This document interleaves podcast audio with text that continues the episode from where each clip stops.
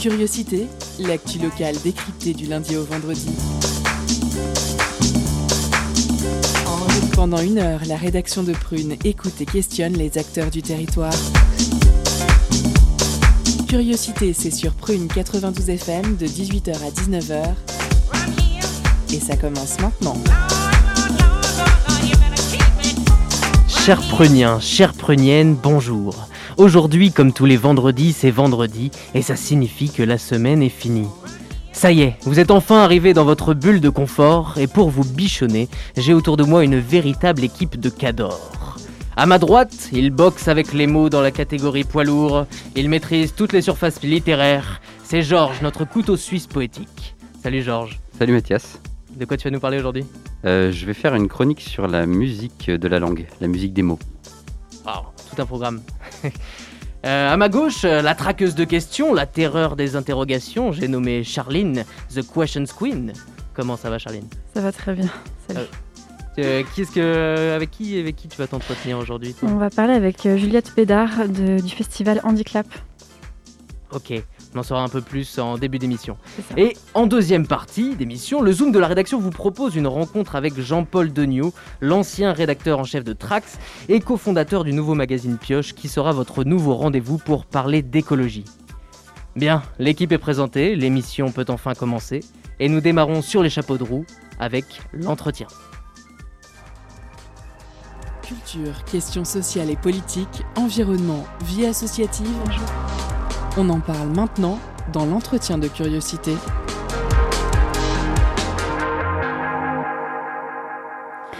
L'année dernière, en 2020, le festival Handicap avait échappé de peu à son annulation totale. La douce voix de Flavia Coelho avait quand même pu enchanter le public, même si de nombreux spectacles avaient dû être annulés. Quelques jours après le clap d'ouverture de l'événement, la France vivait son premier confinement et la suite, on la connaît.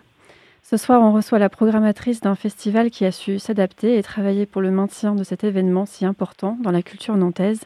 Bonsoir, Juliette Pédard. Bonsoir. Juliette Pédard, vous êtes chargée de la programmation du Festival Handicap, manifestation proposée par l'Association pour les adultes et les jeunes handicapés, La Page. Le festival est désigné cette année comme édition singulière. Pouvez-vous nous expliquer en quoi elle sera bel et bien singulière, cette édition? Alors effectivement, cette année, c'est une édition singulière puisque euh, bah, le festival Handicap qu'on peut connaître habituellement sur quatre jours à Nantes, sous chapiteau, il n'aura pas lieu sous cette forme. Euh, on a pris la décision euh, au mois d'octobre, en novembre, là, à la rentrée, de bah, d'imaginer un projet un peu différent parce que bah, la situation sanitaire, elle s'annonçait quand même pas sereine. Mm. du coup, voilà, on a essayé d'imaginer, nous, à notre échelle, qu'est-ce qu'on pouvait faire de, de différent pour quand même continuer à exister euh, dans ce contexte particulier. Donc ce qu'on a imaginé, c'est en fait euh, euh, d'aller au plus près des personnes en situation de handicap, puisque c'est le cœur de l'association, le cœur de métier de l'association, et de proposer une offre culturelle au sein des établissements médico-sociaux ou aussi quand même dans des, dans des établissements scolaires pour faire de la programmation, de la proposition, de la en, termes de programmation pour faire plutôt de la sensibilisation au handicap. Donc c'est pour ça que ce sera une édition singulière, parce mhm. que de toute façon, ce sera une édition différente parmi euh, tout ce qu'on a pu connaître jusqu'à présent. Oui, et cette année, du coup, vous proposez un parcours culturel avec euh, sept événements qui s'échelonnent entre les mois d'avril et de juillet. Ils auront lieu à Nantes, Saint-Nazaire, Orvaux, Rezé, Saint-Herblain et Torré-sur-Loire. Pouvez-vous nous expliquer le choix de ces villes et des spectacles sélectionnés Que pourra y voir le public? Alors, les spectacles sélectionnés, c'est en fait la programmation annulée de 2020. C'est-à-dire que euh, on avait sept spectacles qui étaient programmés dans le reste du week-end, puisque comme vous l'avez dit en introduction, on a pu faire notre première journée sur quatre. Euh, donc on a décidé en fait nous à ce moment-là de, de reprogrammer euh, les événements quand même en 2021, ne sachant pas dans quel cadre à ce moment-là. Donc on avait à cœur de quand même maintenir cet engagement auprès des artistes. Et ensuite, euh, on fait euh, donc les faits événements, ils vont avoir lieu dans des établissements scolaires ou au sein d'établissements médico-sociaux avec lesquels on a noué des partenariats en fait euh, cette année. L'idée, c'est qu'en fait, quand on a réfléchi ce nouveau projet, c'était de de monter en fait une co-construction, enfin de, de, voilà, de travailler en co-construction avec des acteurs locaux, que ce soit des mairies ou des établissements médico-sociaux, des associations du secteur, pour proposer cette programmation qui est un peu clé en main sachant que nous, on arrive avec la programmation, l'organisation technique, logistique. Euh, et donc, en fait, c'est ben, en fait, c'est eux qui sont venus vers nous. C'est-à-dire que euh, vraiment ces associations et ces villes, c'est difficile hein, pour elles euh, et pour les mm. usagers, pour les personnes en situation de handicap aujourd'hui, parce que ça fait plus d'un an euh, qu'on est confiné, semi-confiné, enfin en tout cas euh, que l'accès à la culture, en tout cas, il est vraiment difficile. Et du coup, ben quand on leur a proposé un petit peu cette bulle d'air, cette respiration, on a été accueillis à bras ouverts par un certain nombre d'acteurs. Euh, et donc l'idée, c'était de bah, d'aller euh, à la rencontre de ces acteurs-là, euh, sachant qu'on est à l'échelle du département. Donc effectivement, on devrait même aller à la Grande Chambre des Fontaines, on va aller à Vertou, on va aller à Chauvet. Mm. Donc on, on va se déplacer comme ça, du coup, dans les établissements médico-sociaux. Donc en fait, c'est vraiment en direction de ces publics-là que l'offre est proposée. Donc malheureusement, aujourd'hui, on n'a pas de possibilité en tout cas, là, on ne s'oriente pas vers une ouverture au, grand public. Mais euh, voilà, c'est le choix qu'on a fait cette année, c'était de pouvoir quand même continuer à proposer quelque chose à ce public-là, euh, qui est un public fragile. Mhm. Et puis, on espère retrouver une édition un petit peu plus normale, entre guillemets, en 2022. Mhm. Et cette année, les événements au sein d'établissements ou de services médico-sociaux auront lieu dans des espaces extérieurs, des parcs ou des jardins, tout en veillant en permanence à l'application stricte des mesures barrières. Euh, vous avez dû euh, travailler différemment pour aménager ces espaces. Pouvez-vous nous expliquer les nouveaux aménagements que vous avez dû prendre en compte?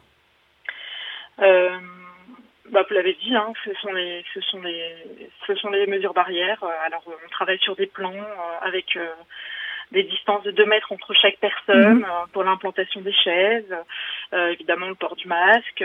on a, on s'est équipé en masque inclusif, nous, au niveau de l'équipe, pour quand même pouvoir accueillir euh, bah, de manière un petit peu plus confortable pour tous les personnes. Euh, on fait évidemment, donc on a fait le choix de proposer que des événements en extérieur avec euh, les contraintes que ça peut amener en termes de météo. Donc on, croise les doigts pour qu'on puisse faire l'ensemble des événements. Euh, voilà, donc effectivement, ça nous oblige à, à nous adapter, à, respecter les distanciations physiques avec les, les résidents qui sont particulièrement souvent des personnes fragiles. Voilà, donc on, mhm on s'applique euh, ce que finalement on connaît un petit peu dans la vie de tous les jours, mais là en plus plus parce que on, est un acteur de santé, donc on a vraiment euh, euh, vraiment on veille à ce que les choses se fassent dans les meilleures conditions possibles pour tous, mais du coup on a aussi cette responsabilité là de le faire en respectant évidemment les mesures barrières connues. Mhm. C'est la 34e édition du festival et nous avions l'habitude des, chapiteaux dressés aux machines de Lille à l'aide des bénévoles, vous l'avez dit. Euh, organiser un festival de cette ampleur, c'est aussi mobiliser des dizaines de bénévoles qui réalisent un, travail conséquent. Est-ce que la mobilisation de ces volontaires euh, reste inchangée malgré la pandémie? Bah, Écoutez, en fait, on est dans une année euh, particulière de ce point de vue-là, parce que c'est vrai que, comme vous le dites, on a, on a une super équipe de volontaires, on a vraiment des gens qui, ont, qui nous suivent depuis plusieurs années et en même temps des personnes nouvelles chaque année. Euh, ils ont été déçus euh, qu'on puisse pas faire évidemment les, les chapiteaux, même si mhm. évidemment euh, bah, tout le monde comprend, je pense, le projet de cette année qui est un projet particulier. Du fait des conditions sanitaires, encore une fois, on est obligé de faire en, en, nombre très réduit nos mobilisations, nos manifestations, les événements qu'on organise. Donc en fait, on, on ne fait pas appel très très très peu vraiment à la marge aux volontaires cette année parce que euh, voilà, on est aussi dans cette euh, dans cette euh, vigilance là de ne pas mélanger les publics, de ne pas voilà. Donc malheureusement cette année, on est en tout petit tout petit nombre réduit les bénévoles sont pas très pas très nombreux. Ok, ça a un impact du coup aussi sur votre organisation en, interne, j'imagine. la culture par tous et pour tous, c'est le slogan du festival Handicap. Ce festival, c'est une bouffée d'air pour les personnes en situation de handicap qui peuvent bénéficier d'un art accessible. On sait aussi qu'elles sont parfois davantage isolées, fragiles, vous l'avez dit, en raison des règles sanitaires. Euh, est-ce que c'était important de maintenir ce lien via le festival? Est-ce que c'est un public qui est en demande particulièrement en ce moment? Oui, c'est vraiment un public qui est en demande. C'est vraiment les retours qu'on a nous euh, quand on est, on fait nos rencontres avec les acteurs médico-sociaux, euh, les professionnels vraiment, c'est difficile en fait pour les professionnels et c'est difficile pour les personnes. Euh, on, a, on, ressent vraiment ce manque, euh, ce manque-là. C'est clair. Je pense que ça nous manque à tous en fait. Mm. Et euh, alors après, c'est encore plus difficile parce que pour ces personnes-là, parce que parce que les règles sont encore plus strictes dans les établissements médico-sociaux. Donc, euh, du coup, le peu de culture qui peut y avoir un petit peu euh, pour certains d'entre nous, quoique en ce moment il n'y en a vraiment pas du tout, euh, bah, même même cet accès-là, il leur est difficile aujourd'hui. Et puis, alors là, le, moi je trouve que ce qui est super intéressant dans le projet qu'on est enfin en train de monter cette année et d'organiser, c'est qu'on va au-devant de publics qui de toute façon ne seraient pas venus sous chapiteau non plus, mm. parce que les situations de handicap sont parfois euh, tellement lourdes, tellement compliquées, euh, les déplacements sont importants, euh, la mobilisation des professionnels est forte, il y a toute une organisation à mettre en place et alors surtout quand là je vous dis on va parler par exemple aller à Grand Champ des Fontaines ou à Chauvet, donc en plus il y a la distance géographique qui fait que on va aller vers des personnes qui ne seraient pas venues sur le festival handicap euh, comme on le connaît aujourd'hui. Donc euh, moi je trouve que c'est aussi ça qui est super intéressant sur euh, sur l'édition qu'on va proposer cette année. On va toucher des nouvelles personnes, donc ça c'est c'est du positif pour nous. On essaye d'en tirer quand même des, des choses positives et je pense qu'il va y avoir des belles choses qui vont qui vont avoir lieu. Merci Juliette Pédard. La première partie de cette entrevue est terminée, mais restez en ligne. On revient tout de suite pour la suite de notre échange après l'interlude musicale It's Got to Be You de Los Retros.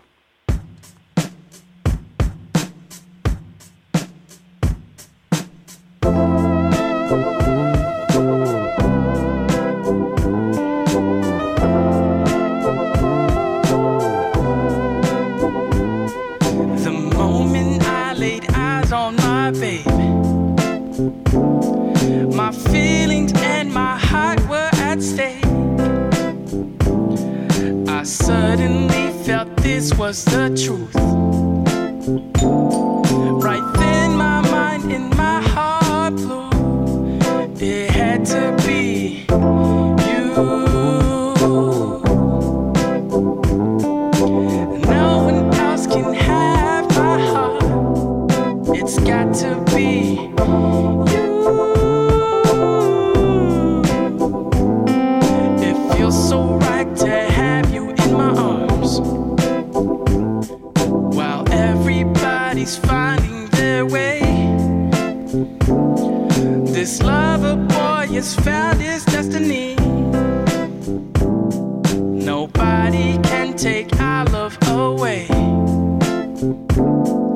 the inside is stronger than what's seen. It's got to be.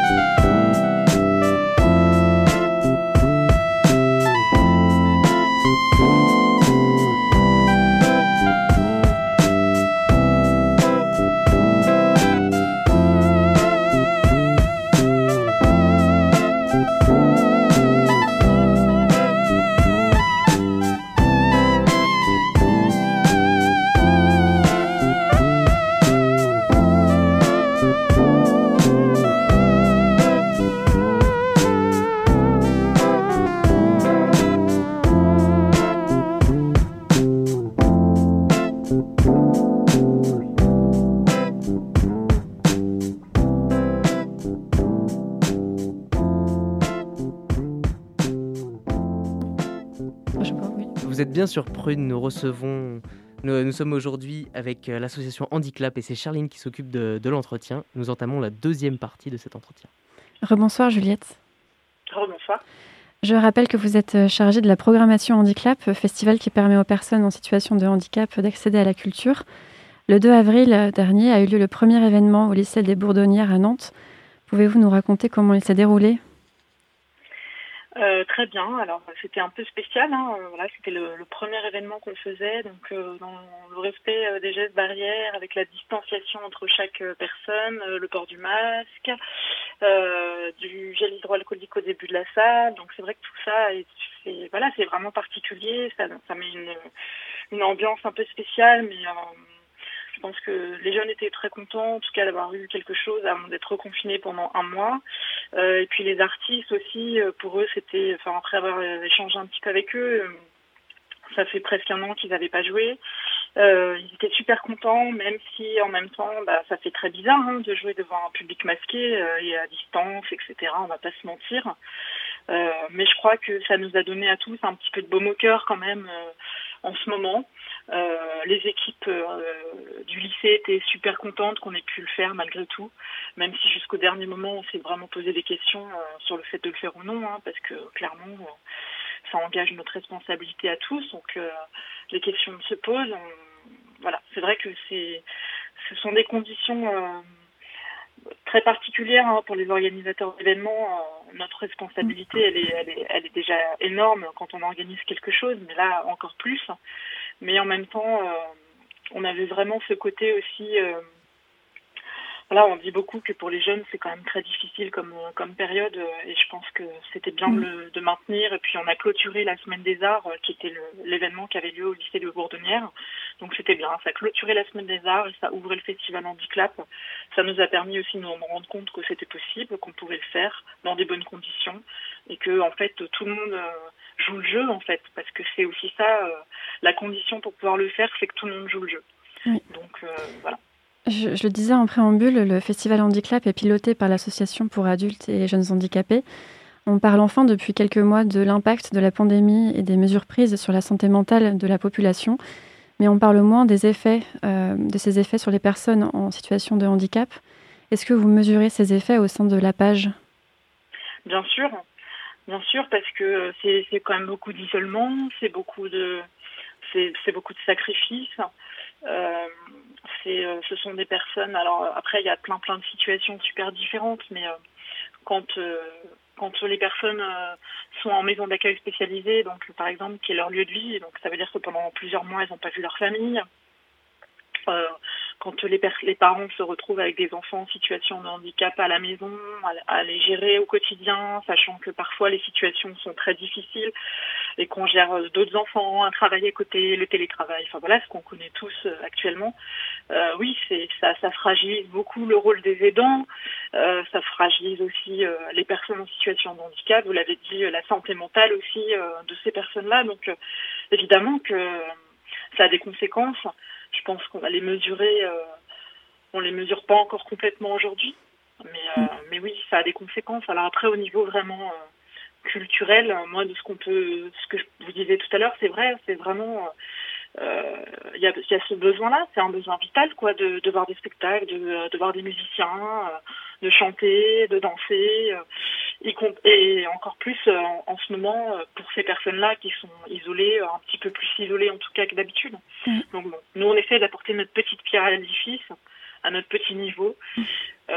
voilà, après le rôle de l'association en tant qu'association gestionnaire d'établissements et services, c'est de, de faire respecter voilà toutes les conditions qu'on peut connaître aujourd'hui, mais en même temps en, en, écoutant aussi les personnes et leurs besoins. Mm. Mais c'est difficile de, de s'adapter aussi aux besoins de chacun. Enfin voilà, c'est vraiment des situations difficiles. Puis c'est long, quoi. C'est long. Ça, c'est le troisième confinement. Euh, c'est des va-et-vient un peu permanents. C'est beaucoup de contraintes. Donc euh, oui, c'est une période difficile. Mm. Et vous, Juliette, vous travaillez depuis huit ans au sein de l'association. Quel regard vous portez sur l'évolution de l'accessibilité à ces personnes dans la société et plus précisément peut-être dans la culture euh, À travers les années Ouais, bah alors dans, dans, dans la société, euh, enfin, d'une manière générale, les choses évoluent dans le bon sens. Après, on peut mmh. certainement regretter que ça n'aille pas assez vite, ça c'est sûr. Après, il y a plein de plein de situations super super différentes. Euh, voilà, aujourd'hui, on parle pas mal maintenant des personnes avec des troubles autistiques. Euh, qui, on parle aussi beaucoup de l'inclusion des enfants euh, à l'école, mais aujourd'hui, c'est pas toujours fait dans des bonnes conditions. Donc des fois, ça met les enfants et les familles en souffrance. donc il y a, y a, plein de choses qui sont encore très très compliquées, mais mais voilà, après, il faut espérer que la société ait envie d'œuvrer pour une plus grande inclusion. Ensuite, au niveau culturel, moi, je constate qu'il y a quand même de plus en plus une offre culturelle de plus en plus accessible avec un, réel intérêt et une réelle envie aussi des artistes de s'adresser à tous les publics. Le public en situation de handicap en est un euh, parmi d'autres. Mais effectivement, euh, il y a de plus en plus de propositions qui ont de propositions artistiques qui ont l'accessibilité un petit peu au cœur avec euh, des artistes qui s'intéressent à ces questions, que ce soit dans le propos artistique ou que ce soit dans les outils qu'on peut mettre en place euh, avec de l'audio-description ou euh, de la langue des signes, euh, la traduction en langue des signes. Donc moi je trouve que les choses au niveau de la culture progressent, au niveau des artistes aussi, et puis au niveau des structures culturelles aussi. On voit bien avec les gilets subpack qui sont aussi bien sur la folle journée que sur le festival Hip de l'audio-description, il y en a de plus en plus dans, les gros équipements culturels. Donc évidemment que, que ça progresse. Ensuite, euh, certainement que euh, voilà évidemment on a encore tous tous notre notre notre chemin à faire. Après je pense qu'il y aurait encore euh, évidemment des évidemment qu'il y a des axes de progression. Je pense que on pourrait avoir plus d'artistes en situation de, de, handicap sur scène mais pour ça il faudrait que la formation des artistes en situation de handicap évolue. Mmh on pourrait avoir des spectacles encore plus accessibles, mais pour ça, il faut aussi des financements pour, euh, pour y parvenir. Donc euh, voilà, il y a plein de leviers encore euh, sur lesquels, à mon avis, on peut agir pour une meilleure inclusion et une meilleure accessibilité qui sert à tous, en fait, hein, aussi au bout du compte. avant de vous saluer, Juliette, est-ce que vous pourriez raconter rapidement aux auditeurs de Prune une anecdote ou un souvenir qui vous a marqué lors d'une édition Handicap? Bah, je pense qu'un des souvenirs euh, les plus marquants, ce serait peut-être le concert de Guédré, qu'on a accueilli deux fois, euh, qui est une artiste voilà, qui, qui n'y va pas de main morte, qui dans ses textes parle de plein, plein de sujets un peu tabous dans notre société, qui parle notamment du handicap par exemple, mais avec des mots un peu trash. Et voilà, quand je l'ai programmé, certains ont trouvé ça un peu audacieux, en, ayant un petit peu peur que ça choque. Mais en fait, euh, voilà, les personnes en situation de handicap, euh, elles ont beaucoup d'humour, euh, beaucoup d'autodérision, et ça a vraiment beaucoup plu à l'ensemble du public. Et puis nous, on a toujours cette volonté de, de s'adresser à tous les publics, au grand public, pas que aux personnes en situation de handicap, mais donc voilà, je pense que c'était un moment super fort. on était super contents de l'accueillir et en termes d'inclusion, euh, c'était un beau, un joli moment. D'accord. C'est la fin de cette entrevue. Je rappelle quelques dates du festival. Le 20 avril, vous assisterez à un spectacle de Chansigny à Toiré-sur-Loire et vous verrez de la danse le 24 juin à Saint-Nazaire. Vous avez jusqu'au 30 juin pour vous rendre à l'exposition Réciprocité La Page en images de Saint-Herblain. Toutes les informations sont disponibles sur le site handiclap.fr et sur les réseaux sociaux. Merci beaucoup Juliette Pédard. Bon festival. Merci à vous. Merci.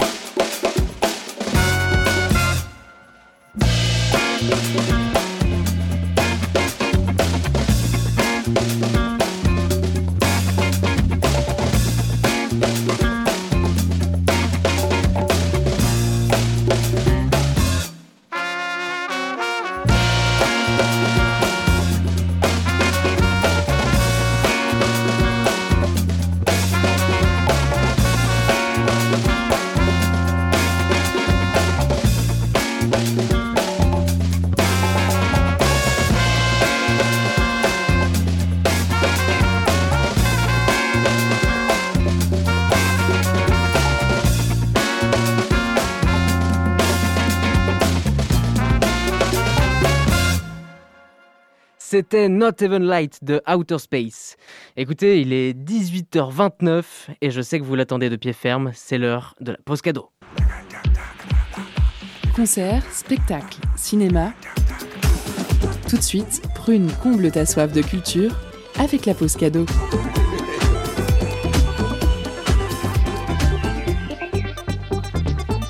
Ce soir, Prune vous fait gagner le CD Oh My du groupe Nadine, sorti en 2018 chez Memphis Industries, Industries, ça dépend. C'est un projet pop-rock teinté de jazz aux, arrangements voluptueux, une, une succession fluide d'atmosphères en tout genre, aux ambiances rêveuses et psychédéliques. Pour remporter votre cadeau, c'est très simple, envoyez-nous le mot printemps en message direct sur l'Instagram de Radio Prune et soyez le plus rapide.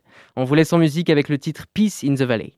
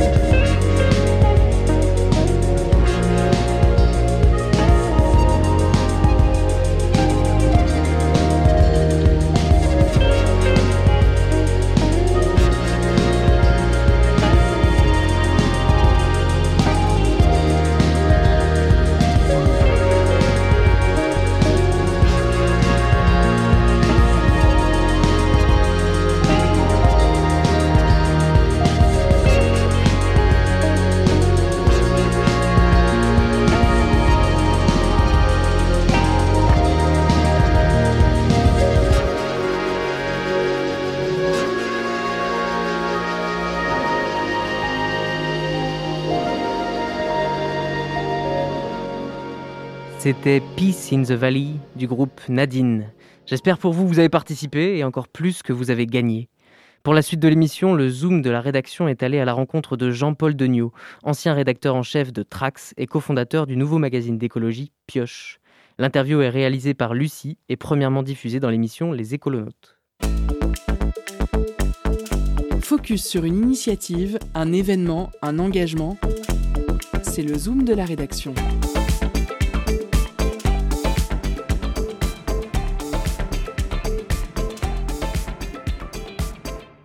Communiquer sur la crise écologique et les enjeux environnementaux semble essentiel aujourd'hui pour s'inspirer, se réinventer, s'impliquer, s'évader. Des solutions et des bonnes nouvelles, Pioche, le magazine de l'écologie du quotidien, en a plein. Ferme urbaine, forêt comestible, mobilisation citoyenne. Ce tout nouveau magazine en ligne vous fait découvrir de nombreuses initiatives dans la France entière. Lancé il y a quelques mois par deux journalistes culturels, Jean-Paul Degnaud, ancien rédacteur en chef de Trax Magazine, et Calix de Procès, journaliste pour Newsstand Culture à Paris et Montréal. Jean-Paul Degnaud est notre invité. Bonjour Jean-Paul. Bonjour Lucie. Pioche, c'est donc euh, l'écologie au quotidien. C'est un magazine en ligne pour l'instant. De quel constat il est né euh, ce projet? L'écologie était au cœur de vos réflexions à ce moment-là? Euh, oui, complètement. En fait, le, magazine est né, je crois qu'il est né bien plus tôt, en fait, chez Calixte de Procès et, moi, donc on est les deux cofondateurs de, de Pioche. En fait, Calixte et moi avons ce point commun d'avoir grandi à la campagne, donc lui en Bretagne et moi en Vendée. On a ensuite fait nos, petits parcours de journalistes euh, à la ville, à Paris, à Montréal. Et, je pense que cette racine, ces racines euh, en pleine campagne, ont fait naître une sensibilité pour l'écologie qui est restée un peu tue avec toute la modernité et le, travail de journalisme et, la ville. Mais on a, on a toujours eu ce goût pour la nature, pour euh, nos rapports aux, animaux non, non, humains et à la campagne en général. Et en fait, on s'est retrouvé euh, l'an dernier avec ce, pari de transformer nos parcours de journalistes culturels et de vraiment se dédier à, cette sensibilité-là qui nous animait depuis longtemps pour développer un magazine qui défend une, écologie euh, du territoire local, de proximité, parce qu'on s'est rendu compte que euh, il y a des initiatives qui naissent partout et on a vraiment très envie de les défendre, de les pousser plus loin, de les renforcer, d'aider en tout cas humblement à les renforcer. Pioche est, né un peu sur ce, sur ce pari-là. Vous étiez tous euh, parisiens quand, quand, ce projet est né. Quel constat était fait que la nature est aujourd'hui plus éloignée de votre quotidien et pourtant l'urgence euh, liée à la crise climatique, elle, est peut-être plus visible aussi?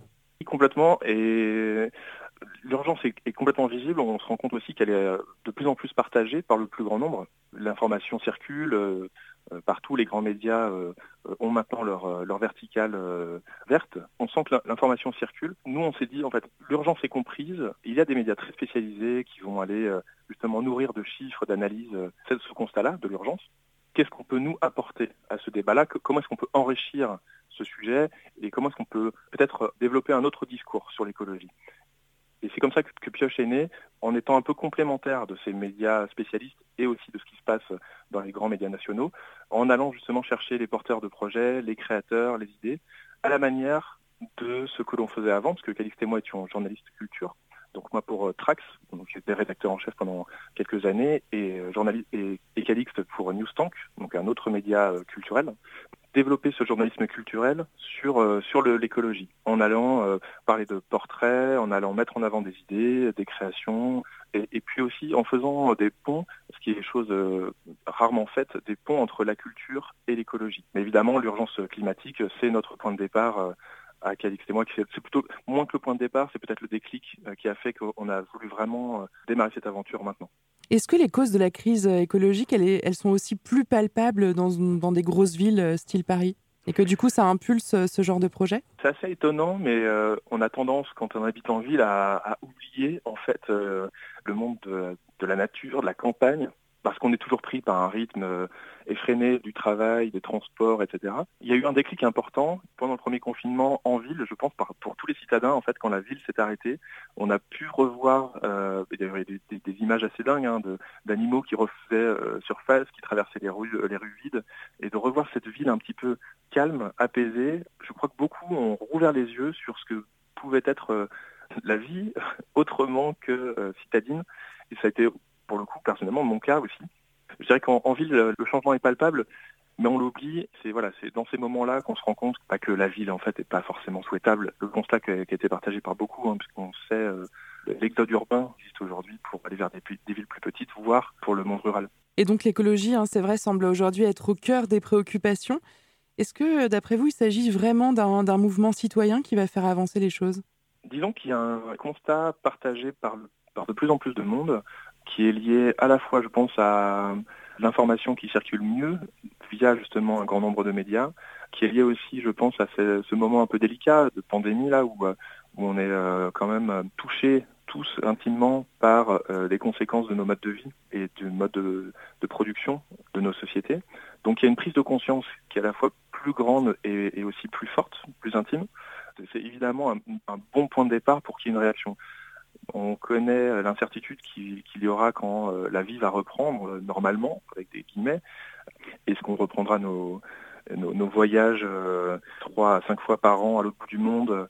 Est-ce qu'on reprendra une, consommation qu'on avait l'habitude de faire? Ou est-ce qu'on aura vraiment intégré le fait que finalement à la fois l'habillement, le transport, le, logement sont des causes du changement climatique et qu'on doit tous faire un effort là-dessus. C'est une question qui reste ouverte, je pense. C'est un peu l'objet d'un média comme Pioche que de montrer maintenant, au moment où il y a cette prise de conscience, euh, que des alternatives sont possibles et qu'on peut changer nos modes de vie.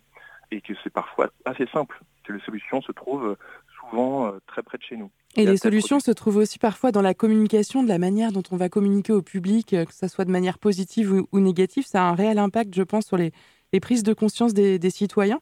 Pioche, c'est un projet ambitieux car vous souhaitez euh, brosser vraiment l'ensemble du territoire. On l'a dit tout à l'heure. Quel est le modèle économique que vous avez choisi pour l'instant?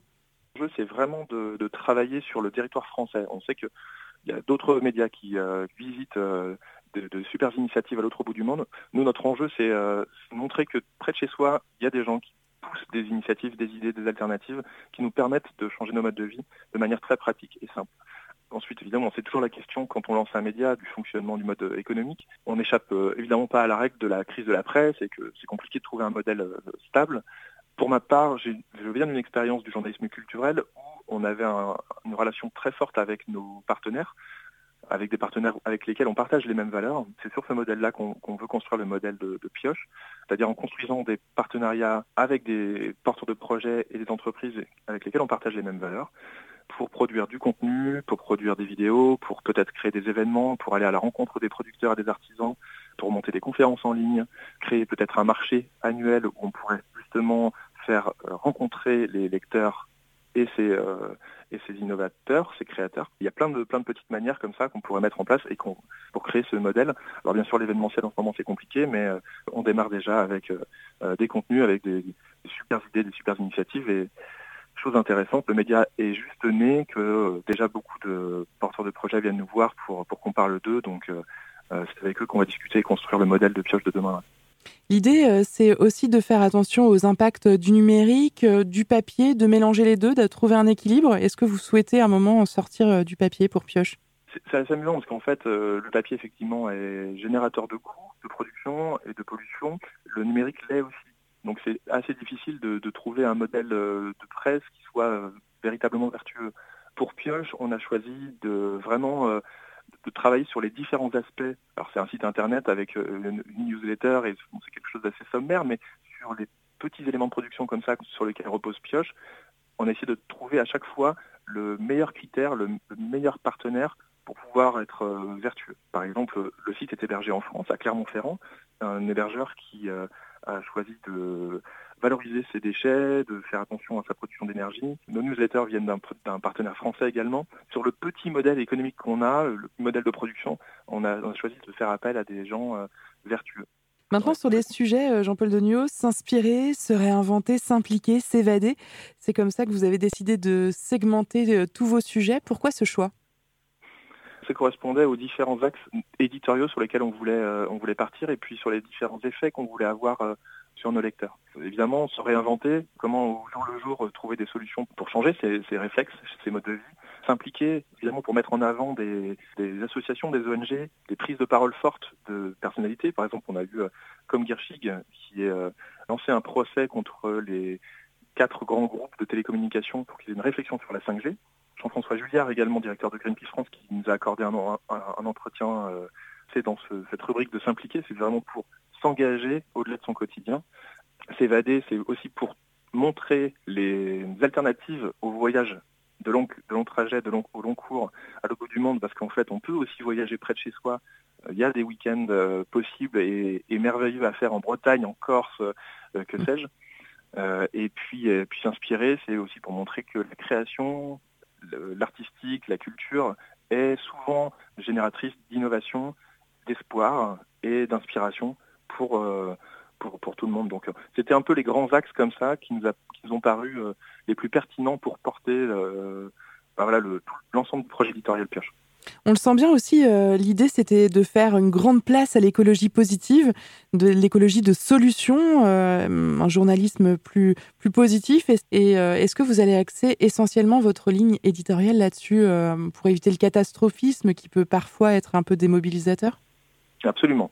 En fait, on s'est dit que, comme je disais tout à l'heure, il y a un certain nombre de magazines, papier ou web, qui font très bien le travail de porter à la connaissance du plus grand nombre des chiffres, des éléments factuels. Je pense à L214 sur l'élevage intensif, je pense à, Reporter qui fait des, de super analyses, je pense à Socialter qui euh, fait parler de, grands sociologues, philosophes sur ces sujets-là, sur ces sujets contemporains. On admire leur travail. Maintenant, on pense aussi que ce discours n'est pas forcément adapté à tous, tout le temps, et qu'il euh, y a besoin d'une complémentarité avec euh, un journalisme plus, effectivement, alors positif, ça pourrait amener euh, on, pourrait, on pourrait penser du coup que c'est un journalisme naïf, mais c'est vraiment plus un, journalisme de solution, d'idées, de création, pour aller plus loin, pour être mobilisateur, parce qu'on pense que c'est cette multiplicité des, discours qui va en fait convaincre l'opinion dans son ensemble. Et évidemment, on a besoin que l'opinion dans son ensemble soit convaincue pour porter demain de nouvelles politiques au niveau euh, local et national et international sur, euh, sur ce monde et, le changer et l'action permet d'aller mieux.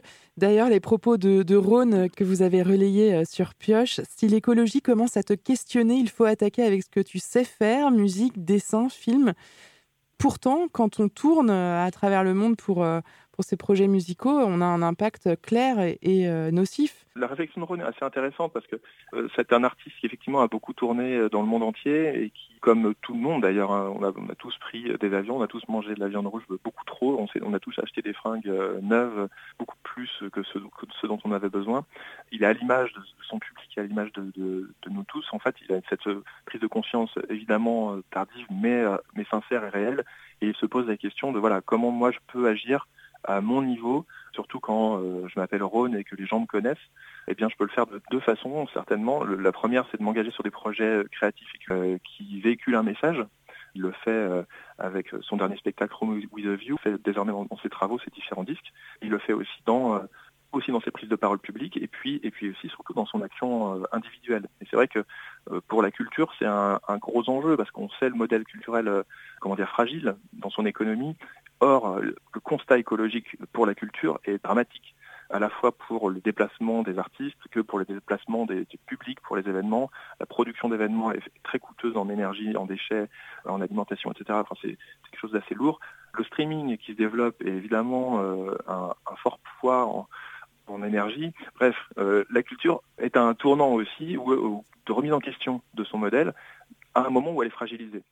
Est-ce que c'est possible justement de faire euh, cette transition euh, écologique pour le milieu de la culture? Est-ce que c'est possible maintenant? C'est le bon moment? C'est possible maintenant, c'est le bon moment. de toute façon, c'est toujours le bon moment d'agir. c'est surtout comment. Et en fait, c'est en choisissant ces modes de diffusion, c'est euh, tous les éléments, parce que la, culture, quand la production culturelle, c'est énormément de partenaires, de prestataires et d'éléments qui rentrent en compte. C'est en choisissant sur tous ces petits éléments-là, de façon la plus vertueuse de le faire des, tournées qui sont longues dans des pays, multiplier les dates dans un même territoire et peut-être euh, faire autre chose que simplement ces concerts, mais peut-être s'investir auprès des associations, des, collectifs locaux. Euh, lorsqu'on fait un événement, c'est vraiment faire attention euh, au transport des publics, l'énergie utilisée, l'alimentation. Est-ce que l'alimentation est locale? Est-ce qu'elle est de saison? Est-ce qu'on privilégie des producteurs et des restaurateurs locaux? Et la liste est très longue sur la diffusion. Pareil, est-ce qu'on privilégie vraiment une vidéo? Sur quelle plateforme Ou est-ce que finalement du son ne serait pas suffisant il y, a, tout, un, tout un raisonnement à avoir et, qui est vrai pour tous les secteurs d'ailleurs. Hein. Autant de sujets que vous allez pouvoir développer sur Pioche. c'est des sujets qu'on a déjà commencé à, traiter, notamment un article sur cette association nantaise qui s'appelle Mama Loves Zia, qui est poussée par la DJ Anenta, et justement c'est un collectif de DJ qui, de DJ et d'ailleurs de professionnels de la musique, qui s'interrogent sur leur rôle et sur leur poids dans cette nouvelle écologie et qui réfléchissent à comment agir à leur niveau. On a bien compris que Pioche allait être à l'échelle nationale, mais on va pouvoir euh, vous croiser euh, chez nous, à Nantes par exemple. C'est ça l'idée, c'est que vous déployez euh, des journalistes dans toute la France. Absolument. On a un petit pool de journalistes. Alors le média commence. on a évidemment un petit pool de journalistes qui sont pour l'instant bénévoles, mais, effectivement, on a du monde en Bretagne, à Nantes, à Nantes pardon, en Vendée, à Lyon et un peu partout.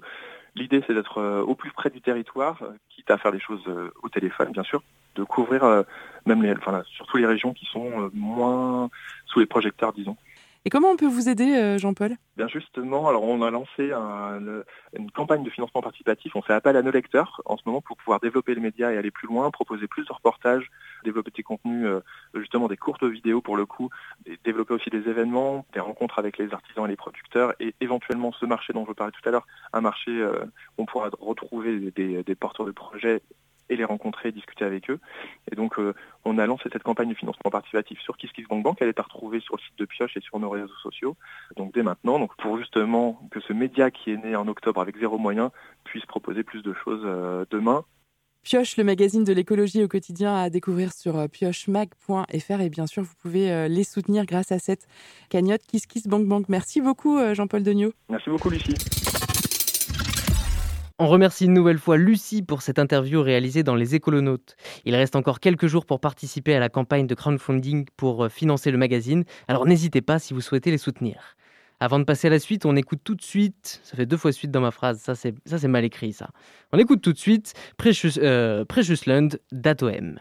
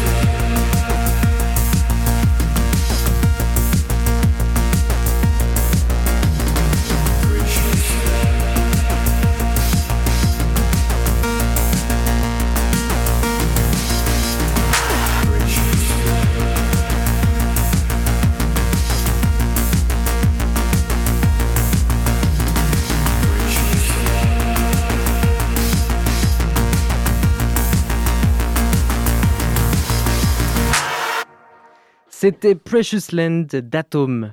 Gardez en tête ces accords harmonieux et ces rythmes endiablés. C'est l'heure de la chronique de Georges qui fait aujourd'hui le pont entre poésie et musique. C'est parti. Étonnante, perspicace, amusante, actuelle, les chroniques de curiosité.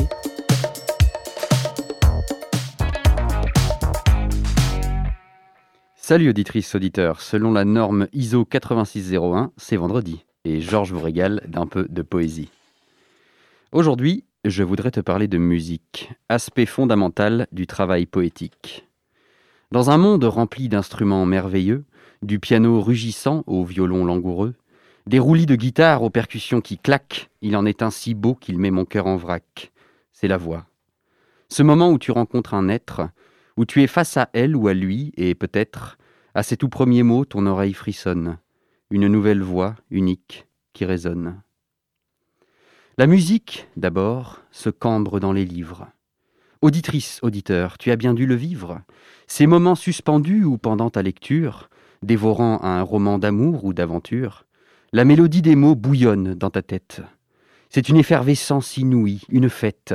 Tu ne sais plus rien d'autre que ce que tes yeux lisent. Dans les phrases couchées, tu sens presque la brise. Le sang ou le torrent qui coule, tu y es. Car le chant de la langue a su t'émerveiller. Mais c'est le premier pas. Après bien des lectures, tu te lasses parfois de la littérature. Ces écrivains bavards, alignant des concepts, des maximes pompeuses, racolant des préceptes, sous tes yeux tout est mou, mal foutu, de traviole. Et puis la poésie arrive, et tu t'envoles. Car oui, la poésie, c'est d'abord la musique. C'est chercher le bon mot, le beau mot, totémique. C'est préférer chercher une heure pour une phrase plutôt que dérouler dix-huit réflexions nazes. C'est savourer le son quand il percute l'air. C'est tâtonner, fouiller et ramper dans la terre pour tenter de trouver un mot un peu vivant. Parfois c'est un lombric et parfois un titan. Lorsque tu veux rimer, ne choisis pas ta rime. C'est elle comme un bateau à un port qui s'arrime, pour un instant fugace et qui déjà repart. N'enferme pas les sons derrière des remparts. D'ailleurs, c'est le moment de la métamorphose. Tu as écrit ta poésie, ou bien ta prose, elle est en noir et blanc sur la feuille, docile. Il te reste un honneur et le plus difficile. Prends-la entre tes dents et dis-la, sans mentir, sans monter de ton torse l'élan de ce désir, quand tes mains et tes yeux et ta langue s'animent, quand tu es délicat ou bien que tu abîmes, quand tu caresses, tapes ou malaxes les mots. Il n'en est pas de beau, de moche ou de normaux. Il n'y a qu'un désir, celui de la musique. Soit ton chant, éthéré, bizarre ou frénétique. Au fond, voilà pour toi ce que mon cœur me dit. Dans ta prison de chair valsent des mélodies. Tu les sens au réveil parfois, quand tout est doux quand la vie fait du bien, quand l'amour a du goût. Tu les sens quand le monde autour de toi fait mal, quand maladie et mort lézardent ton moral, quand dans cet univers immense tu frissonnes. La poésie est là pour ça, pour que résonnent ces milliers de voix gigotant dans le noir. Oui, voilà la raison qui m'a mené ce soir à te lire cela sur prune encore une fois. La poésie nous lie, toi qui m'écoutes et moi. Nous créons une danse, un corps à corps unique. Sans savoir mon visage, tu entends ma musique. Merci Georges pour cette chronique euh, chantante. J'ai essayé de chercher une rime, mais C'est parfait comme ça. bon les amis, ça y est, c'est l'heure, c'est la fin. Euh, j'espère que vous aussi, vous avez passé un bon moment en notre compagnie. Je remercie toute l'équipe et surtout Sarah qui s'occupe de la régie et qui vient de souffler hier sa 29e bougie. Joyeux anniversaire, Sarah. On passe maintenant le flambeau à Planétarium Club qui promet de vous ambiancer toute la soirée. Sur ce, je vous fais de gros bisous et je vous dis à la semaine prochaine. Ciao ciao